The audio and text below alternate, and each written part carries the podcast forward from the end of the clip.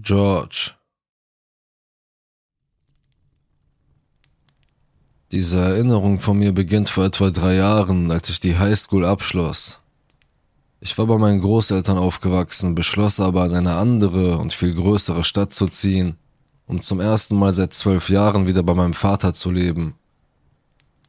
In gewisser Weise kannte ich die Stadt schon, weil ich die Sommer mit ihm verbracht hatte, aber zum ersten Mal würde ich die Freiheit einer Erwachsenen haben ich konnte kommen und gehen, wie ich wollte, mit meinem Auto überall hinfahren und Zigaretten rauchen, wann immer ich wollte.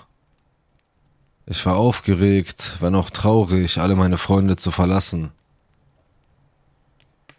Sobald ich mich eingelebt hatte, setzten sich mein Vater und meine Stiefmutter mit mir zusammen, um die wenigen Regeln zu besprechen und mir zu erklären, was ich über den Komplex wissen musste.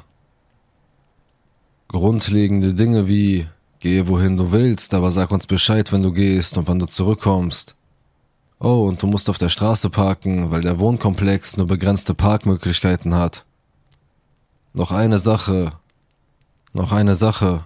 Da ist dieser Widerling aus der Nachbarschaft. Dieser Typ, George, war allen Frauen in der Wohnanlage und auch der Polizei, die in der Gegend patrouillierte, gut bekannt. Er war ziemlich riesig und sah sehr einschüchternd aus. Meine Eltern waren sich ziemlich sicher, dass er mich aus einem Grund in Ruhe lassen würde. Mein Vater. Obwohl George die Angewohnheit hatte, andere Frauen in der Wohnanlage zu verfolgen, hörte er auf und suchte sich ein neues Ziel, wenn sie einen Mann hatten, der sich in ihrer Nähe aufhielt. Ein Bruder, ein Liebhaber oder ein Vater. Es spielte keine Rolle, was er für die Frau war oder wie er aussah. George würde sich sofort zurückziehen. Da ich mit meinem Vater zusammenlebte, der auch ziemlich groß und großartig, sprich einschüchternd ist, war ich zuversichtlich, dass mir nichts passieren würde. Und das blieb ich auch eine Zeit lang. Es begann etwa sechs Monate nach meinem Einzug. Meine Stiefmutter und mein Vater stritten sich immer öfter, bis sie ihn schließlich verließ. Eines Abends saß ich auf meiner Veranda, rauchte eine Zigarette und surfte auf Facebook oder so. Ich wünschte, ich könnte sagen, dass ich das Gefühl hatte, beobachtet zu werden, aber wahrscheinlich habe ich nur aufgeschaut, weil ich eine Wanze oder so etwas gespürt habe. George stand etwa 15 Fuß entfernt, ein wenig hinter einem Baum und starrte mich aufmerksam an. Ich hatte beinahe meine Zigarette fallen lassen. Zittrig drückte ich sie aus und ging hinein. Ich war allein zu Hause, also schloss ich alle Türen ab und spielte in meinem Zimmer ein Videospiel. Ich sagte mir, dass ich wahrscheinlich nur paranoid war am nächsten Morgen stand ich auf, um eine morgendliche Zigarette zu rauchen und einen Kaffee zu trinken. Und siehe da, wenige Minuten nachdem ich auf meiner Veranda stand, kam George aus seiner Wohnung geschlendert und schaute in meine Richtung. Ich drückte meine Zigarette aus und ging wieder hinein. Dieses Muster setzte sich einige Wochen lang fort. Es war, als stünde George an seiner Glasschiebetür und wartete darauf, dass ich herauskam. Ich erzählte meinem Vater davon und er versuchte sich zu mir zu setzen, wenn ich rauchen ging. Wenn er mit mir kam, steckte George nicht einmal den Kopf aus der Tür. Natürlich haben die anderen Frauen in der Wohnanlage bereits versucht, die Polizei wegen George zu verständigen. Aber er wohnt in dem Komplex und Anstarren ist kein Verbrechen, also konnten sie nicht viel tun. Ich wusste nicht, wie weit George mit anderen Frauen schon gegangen war, mit dieser Information im Hinterkopf wusste ich, dass ein Anruf nicht viel bringen würde.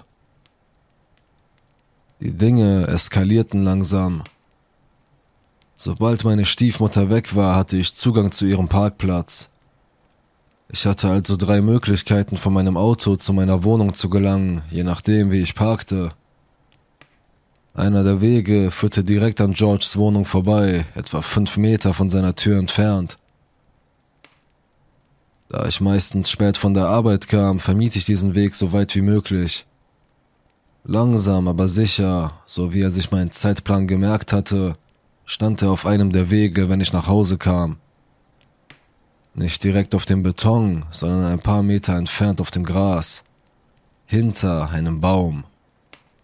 Es war, als ob er dachte, ich könnte ihn nicht sehen. Stell dir ein Kind vor, das sich ganz furchtbar hinter einem Baum versteckt. Man kann 90% seines Körpers sehen und weiß, dass es dort ist. Genau so hat er es gemacht. Ich eilte an ihm vorbei, vermied Blickkontakt, machte mich aber darauf gefasst zu schreien, wenn ich ihn hinter mir herkommen hörte. Ich fing an, meine Schlüssel zwischen meinen Fingerspitzen zu tragen. Ich kaufte ein Taschenmesser und ging mit halb geöffnetem Messer aus dem Auto, obwohl ich noch nie in einen Kampf verwickelt war. Ich glaube, meine Mutter versuchte zu dieser Zeit, kostenlose Selbstverteidigungskurse für mich zu finden, da ich mir mit meinem knappen Budget nichts leisten konnte. Mein Vater wurde immer wütender, da George im Laufe der Tage immer näher an eine Eskalation heranrückte. Es ging von November bis Mai. Wenn mein Vater nicht zu Hause war, schloss ich meine Zimmertür ab und legte mein Messer unter mein Kopfkissen. Ich skypte die ganze Nacht mit meinem Freund, nur damit jemand im Notfall den Notruf für mich wählen konnte. Ich stellte einen Haufen Blumentöpfe vor mein Schlafzimmerfenster, damit niemand unbemerkt eindringen konnte. Ich habe angefangen, auf dem Boden meiner Veranda unterhalb der Wand zu sitzen, außer Sichtweite, um zu rauchen, aber in einem Winkel, so dass ich ihn sehen konnte, wenn er dorthin kam. Albträume von Entführungen, Vergewaltigungen oder Morden begannen mich jede Nacht aus dem Schlaf zu reißen. Eines Tages trat meine Nachbarin Shell mit mir in den Tratsch. Hast du das von George gehört? Nein. Er wurde gestern Abend verhaftet. Auf dem Parkplatz des Komplexes steht eine Art großer Stromkasten. Er steht etwa auf Hüfthöhe und ist vielleicht einen halben Meter breit. Etwa zehn Minuten bevor ich nach Hause kommen sollte und direkt davor parkte, kam eine Frau mit ihrem Kind vorbei und sah George auf dem Kasten sitzen und masturbieren. Hatte er dort auf mich gewartet? Holte er sich bei dem Gedanken, dass ich ihn sehe, einen runter?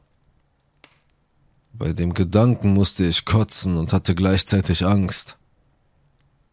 Ich war für ein paar Tage von meinem Stress befreit, aber es waren nur ein paar Tage, in denen er weg war. Dann war er wieder da und es ging gleich wieder los wie immer. Eines Abends wurde er viel mutiger. Es war vielleicht 19 Uhr, als ich mit meinem Vater eine Zigarette rauchen ging. Ein Nachbar kam auf mich zu, mit meinem Vater zu plaudern, und George kam nach draußen, stand im Freien und starrte mich an. Der Typ will doch nur, dass man ihm die Zähne ausschlägt, sagte mein Vater leise. Dann plauderte er noch ein wenig mit dem Nachbarn. Ich verdrehte die Augen, ging hinein und spielte noch ein paar Videospiele. Ich war gerade dabei, mich in einem World of Warcraft Dungeon zu heilen, als ich hörte, wie Shell rief. Wo bist du? aber ich heilte gerade eine ziemlich wichtige Aufgabe und ich dachte, sie würde mit jemand anderem reden. Bis sie in Panik mit großen Augen in mein Zimmer stürmte. Sie hüpfte hektisch von einem Fuß auf den anderen, als würde sie einen Töpfchentanz aufführen. Er blutet. Wer? fragte ich fassungslos. Dein Vater, komm, schnell. Ich stieß irgendein Geräusch aus und verließ meinen Computer, was den Rest der Gruppe mit Sicherheit verärgerte. Ich schnappte mir unseren kleinen Verbandskasten, der mit Pflastern gefüllt war. In Gedanken dachte ich, mein Vater würde etwas Dummes tun, wie sein Taschenmesser hochwerfen und versuchen, es zu fangen. Aber als ich nach draußen trat, sah ich mich einem wahren Horror gegenüber. Etwa sechs Leute umringten meinen Vater, darunter Shell und mein Nachbar Caleb hielt ein Hemd an die Seite meines Vaters. Er stand mit dem Gesicht zu mir und sein ganzer Rücken war blutverschmiert. Es sah aus, als wäre er von einem Bären zerfleischt worden. Das war wirklich mein erster Gedanke. Ich wusste nicht, dass es in dieser Stadt Bären gibt. Calebs Griff um das Hemd entglitt und Blut spritzte. Es ist mir unangenehm, das aufzuschreiben. Ich war noch nie die Person, an die sich die Leute in einer Notsituation wenden. Vom Blut wird mir schwindelig und ich bekomme Panikattacken, wenn ich ein bestimmtes Lesezeichen nicht finden kann. Aber alle Erwachsenen um mich herum waren in Panik, abgesehen von Caleb. Ich musste die Person sein, an die sich die Leute wenden konnten. Ich warf den Erste-Hilfe-Kasten auf die Veranda und sagte Shell, wo wir unsere Handtücher aufbewahren. Sie beeilte sich, eines zu holen.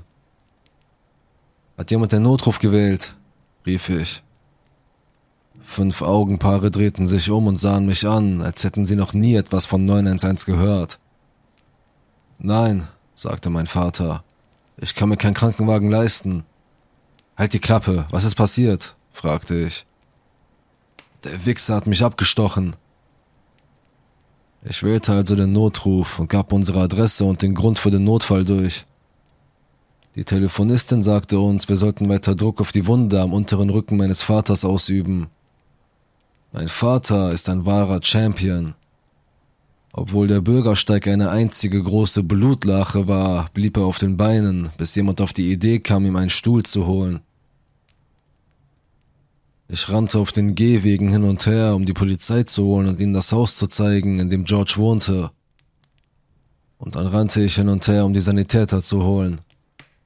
Sie waren so kalt und so, so quälend langsam. Sie liefen ruhig und ich wollte sie anschreien, dass sie losrennen sollten. Sie schoben Caleb aus dem Weg, weil er sich weigerte, die Wunde meines Vaters loszulassen und brachten ihn in den Krankenwagen. Ich wollte gerade einsteigen, als die Polizei mich aufhielt und mir sagte, dass ich bleiben müsse, damit ich meine Aussage machen könne. Mein Vater schrie mich an, ich solle seinen Chef anrufen und ich erinnerte mich an alle seine Allergien und so weiter für die Sanitäter. Gott, zwei Jahre später und all diese Details haben sich in mein Gehirn eingebrannt. Ich habe meine Aussage bei der Polizei gemacht. Dann musste ich zwei bis drei Stunden lang vor dem Gebäude auf dem Bürgersteig sitzen. Sie hielten mich auf dem Laufenden über meinen Vater. Nachdem ich seinen Chef und meinen Chef angerufen und die Nachricht meiner Stiefmutter beantwortet hatte, brach ich zusammen. Es kam mir vor, als hätte ich ewig geweint. Einer der Polizisten war so nett, in mein Haus zu gehen und meine Zigaretten und eine Flasche Wasser für mich zu holen. Er blieb die ganze Zeit bei mir, um sicher zu gehen, dass ich nicht weglaufe oder so, aber er war sehr nett.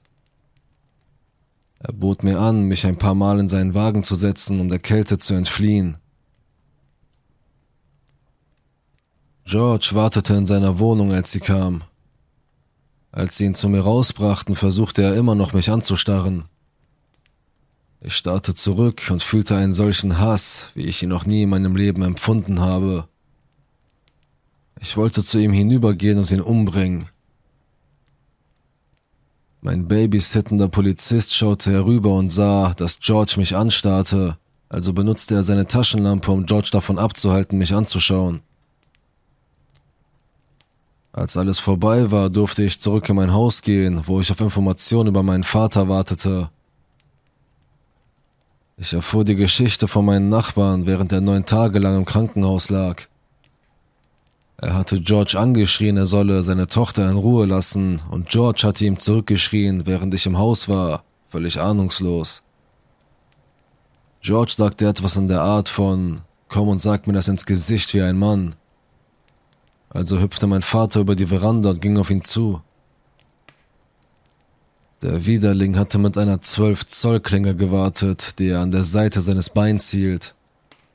Er schlug mit der leeren Hand zu und traf meinen Vater dann mit dem Messer an den Rücken. Es verfehlte seine Niere nur ganz knapp.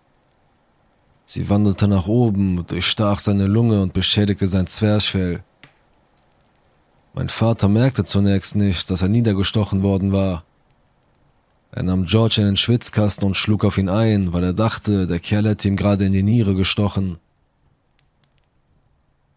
George ließ das Messer fallen, wälzte sich im Gras, nahm ein anderes Messer, das er versteckt hatte, und stach erneut auf meinen Vater ein, diesmal in den oberen Rücken. Diese Wunde war viel flacher, musste aber trotzdem genäht werden. Zu diesem Zeitpunkt kam Shell nach draußen und schrie meinem Vater zu, dass er blutete. Er zog sein Hemd aus, wurde wütend und warf es nach George. Daraufhin nahm der Stalker aus der Nachbarschaft seine Hände hoch und ging in seine Wohnung. Das Blut blieb bis zum Mittag des nächsten Tages auf dem Bürgersteig, bis meine Nachbarn es freundlicherweise für mich abwuschen. Ich habe immer noch Bilder davon in meiner E-Mail, ebenso wie von den Verletzungen meines Vaters. Mein Vater verbrachte mehr Zeit im Krankenhaus in kritischem Zustand als George im Gefängnis. Ich habe das Gefühl, dass es meine Schuld war. Ich habe mich in der Therapie damit auseinandergesetzt, aber ich fühle mich immer noch furchtbar, weil ich das Gefühl habe, dass mein Vater meinen eigenen Kampf für mich kämpfen musste. Im Laufe der Woche, als ich auf meiner Veranda oder einfach draußen war, kamen so viele Frauen auf mich zu. Sie alle sagten mir, ich solle meinem Vater für sie danken. Sie alle waren irgendwann einmal von George terrorisiert worden und jetzt waren sie sicher, dass er für immer weg sein würde. Einigen armen Frauen war George bis zu ihrer Wohnungstür gefolgt, hatte seine Hose heruntergezogen und Sex verlangt. Ich kann nicht glauben, dass die Polizei nichts tun konnte. An einem dieser Tage kam einer meiner Nachbarn zu mir und erzählte mir, dass die Polizei und die Nachbarn den Komplex durchsucht und festgestellt hatten, dass George viele Messer überall versteckt hatte. In Gärten vergraben, hinter Bäumen versteckt, unter seiner Fußmatte. Mich schaudert es bei dem Gedanken, dass er vielleicht vorhatte, sich eines Tages eine seiner Zielpersonen zu schnappen und etwas viel Schlimmeres zu tun, als sie anzustarren. George wurde wegen Körperverletzung mit einer tödlichen Waffe für schuldig erklärt, aber die Anklage wegen versuchten Mordes wurde fallen gelassen. Er wurde zu Weihnachten wegen guter Führung oder so aus dem Gefängnis entlassen, aber mein Vater und ich haben eine lebenslange einstweilige Verfügung gegen ihn erwirkt. Er hat nie versucht, mich anzugreifen, also kann ich nur hoffen, dass er Angst vor meinem Vater hat. Meinem Dad geht's jetzt gut, er wurde am Dienstag zum dritten Mal operiert, um die inneren Schäden zu beheben. Wir hoffen, dass dies seine letzte sein wird und sich seine Lebensqualität erheblich verbessert. Ich verdanke meinem Vater wahrscheinlich mein Leben. Hätte er nicht mit George um mich gekämpft, wäre ich vielleicht das erste Opfer gewesen, das George erstochen hat. An den Mann, der meinen Vater niedergestochen hat. Lass uns nie wieder treffen.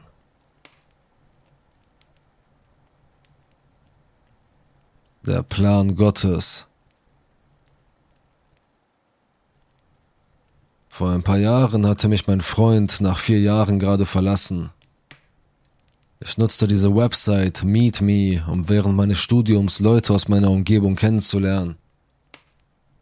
In meinem Profil stand eindeutig, dass ich nicht explizit auf der Suche nach einem Date war, sondern einfach nur neue Leute kennenlernen wollte.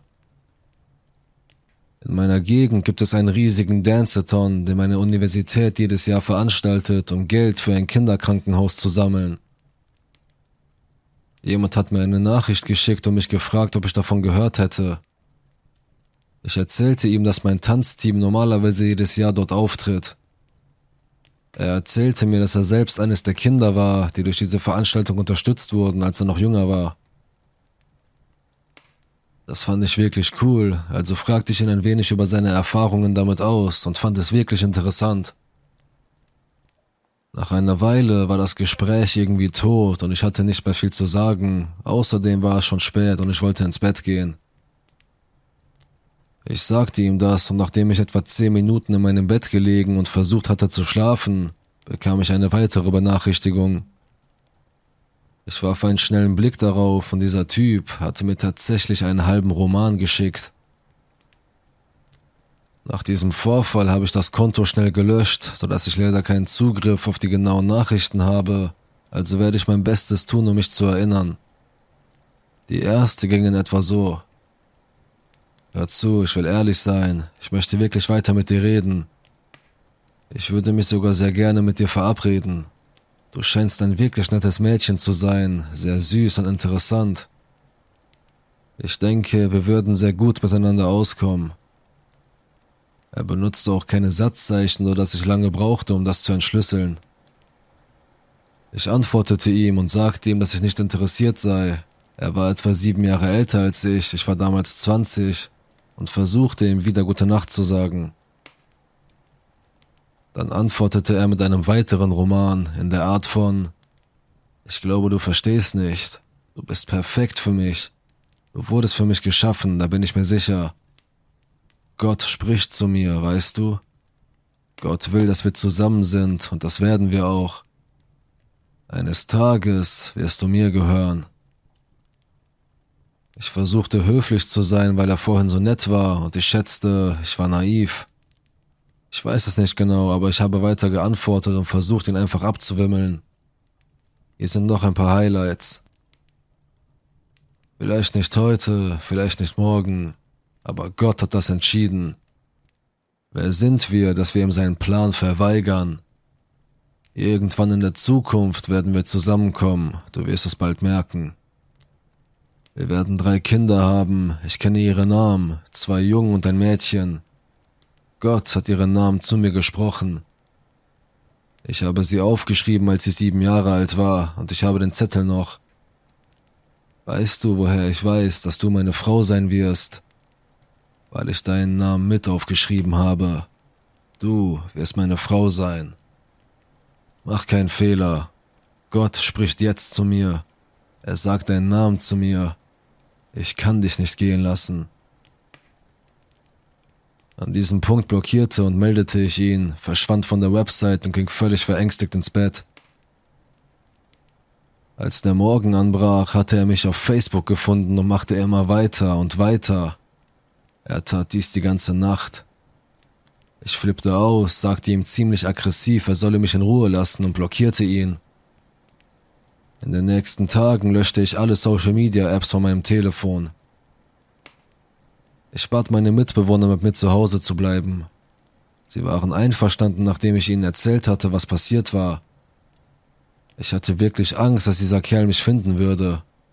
Ich meine, er war aus der Gegend und ich hatte mich nett mit ihm unterhalten, indem ich ihn von meinem Hauptfach und einigen Clubs erzählte, in denen ich war. Er hätte überall auftauchen können, aber zum Glück tat er das nicht. Und das war das Ende. Also, gruseliger Meet-Me-Typ. Lass uns nie wieder treffen. Alexia. Ich studiere im zweiten Semester und die Barszene hier ist ziemlich groß. Für die Nacht auszugehen, um spezielle Angebote für Alkohol zu bekommen, damit man sich mit seinen Freunden besaufen kann, ist hier so etwas wie das A und O. Trotzdem bin ich kein großer Trinker und trinke nicht viel, weil es so schlecht schmeckt und mir im Magen wehtut. Ich genieße aber die Gesellschaft und gehe oft hin, um mit meinen Freunden auszugehen oder neue Leute kennenzulernen. Oft werde ich als der Vater der Gruppe bezeichnet, weil ich mich die ganze Zeit um sie kümmere. Das ist die Vorgeschichte zu dem, was passierte, als ich mich an einem Freitagabend entschloss, mit ihnen zu gehen. Wir machten uns also schick und spielten ein bisschen in der Wohnung meines Freundes Q, bevor wir in die Innenstadt zu einer unserer ziemlich bekannten Clubs gingen. Nachdem wir reingekommen waren, teilten sich meine Freunde sofort in kleine Gruppen auf und durchkämmten den Club nach Mädchen, mit denen sie die Nacht verbringen wollten. Das wird sich jetzt komisch anhören, aber One-Night-Stands sind nicht wirklich mein Ding. Also suche ich nicht nach Mädchen, sondern finde normalerweise jemanden an der Bar und schließe Freundschaft mit ihm.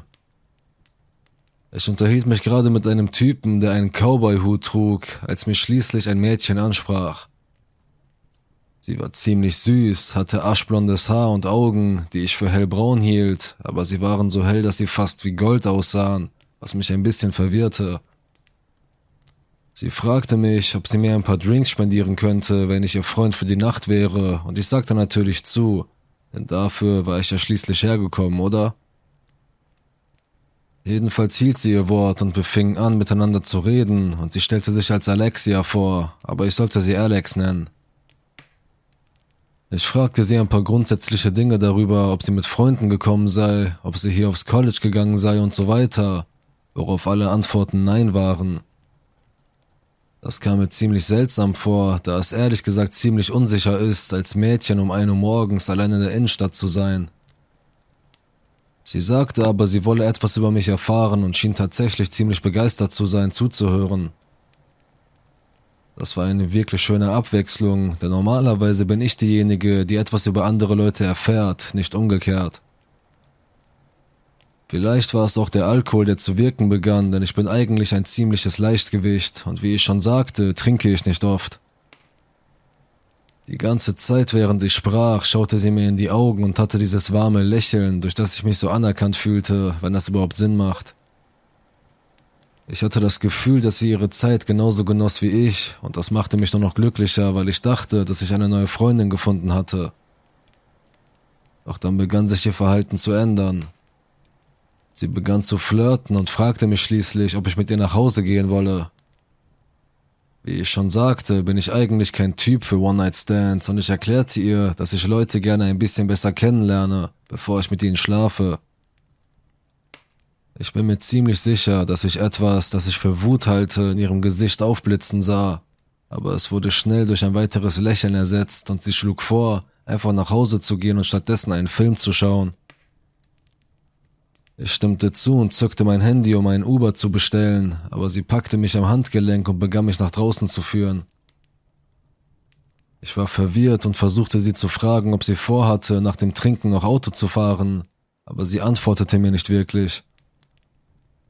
Schließlich kamen wir vor dem Club an und sie zeigte auf einen schwarzen Honda Civic, der direkt vor dem Club geparkt war.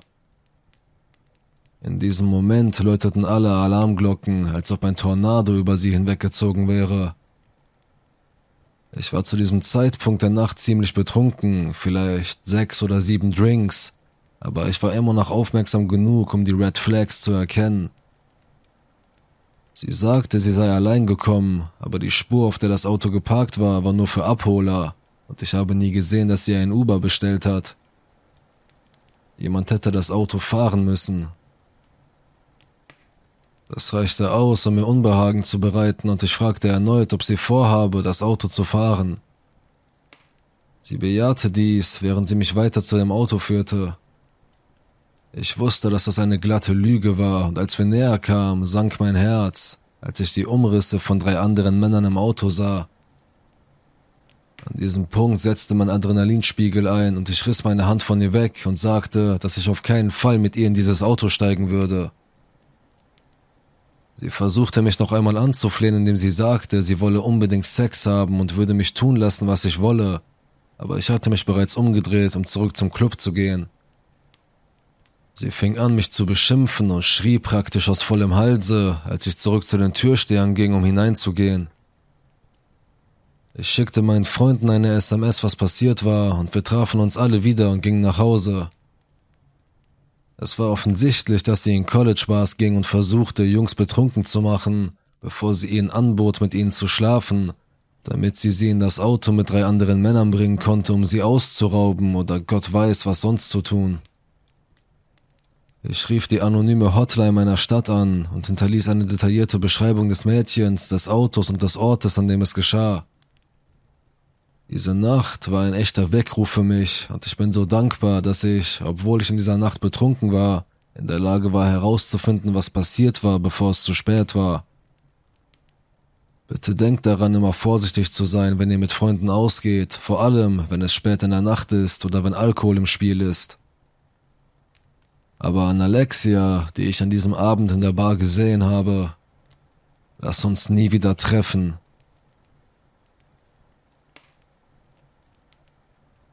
Storage Wars.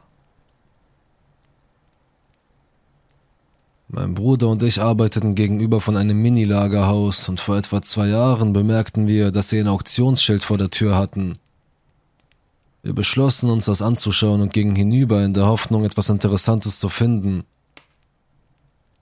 Falls du Storage Wars noch nie gesehen hast, die Auktion läuft so ab, dass der Auktionator das Lager öffnet, du aber nichts betreten oder anfassen darfst und nur 15 Sekunden Zeit hast, um dich umzusehen und zu entscheiden, ob du bieten willst. Diese Einheit war klein, vier mal vier Meter, und mein Bruder und ich bemerkten eine Gruppe von fünf Angelruten zwischen anderen Kisten und Taschen. Wir wollten schon länger ein paar Angelruten kaufen und das schien eine gute Gelegenheit zu sein, also haben wir ein niedriges Gebot abgegeben und den Zuschlag erhalten.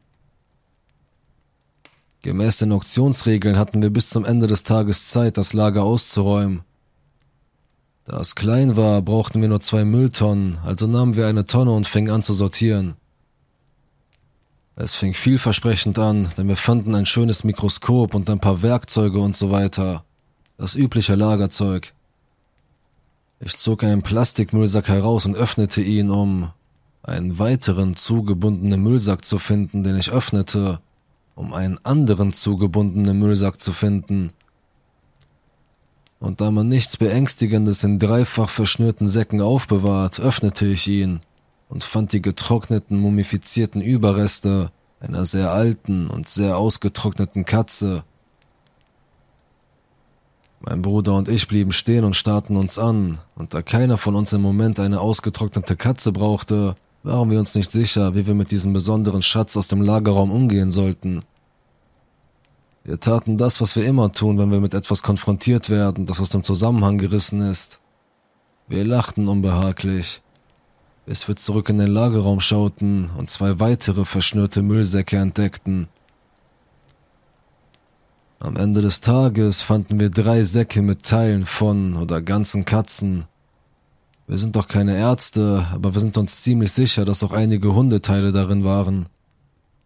Zugegeben, von einem Lagerraum voller toter Katzen zu sprechen, wäre etwas übertrieben, aber wenn man bedenkt, dass an einem Lagerraum in der Regel gar keine toten Katzen zu finden sind, denke ich, dass ein kleiner Lagerraum mit drei oder vier toten Katzen als voll angesehen werden könnte.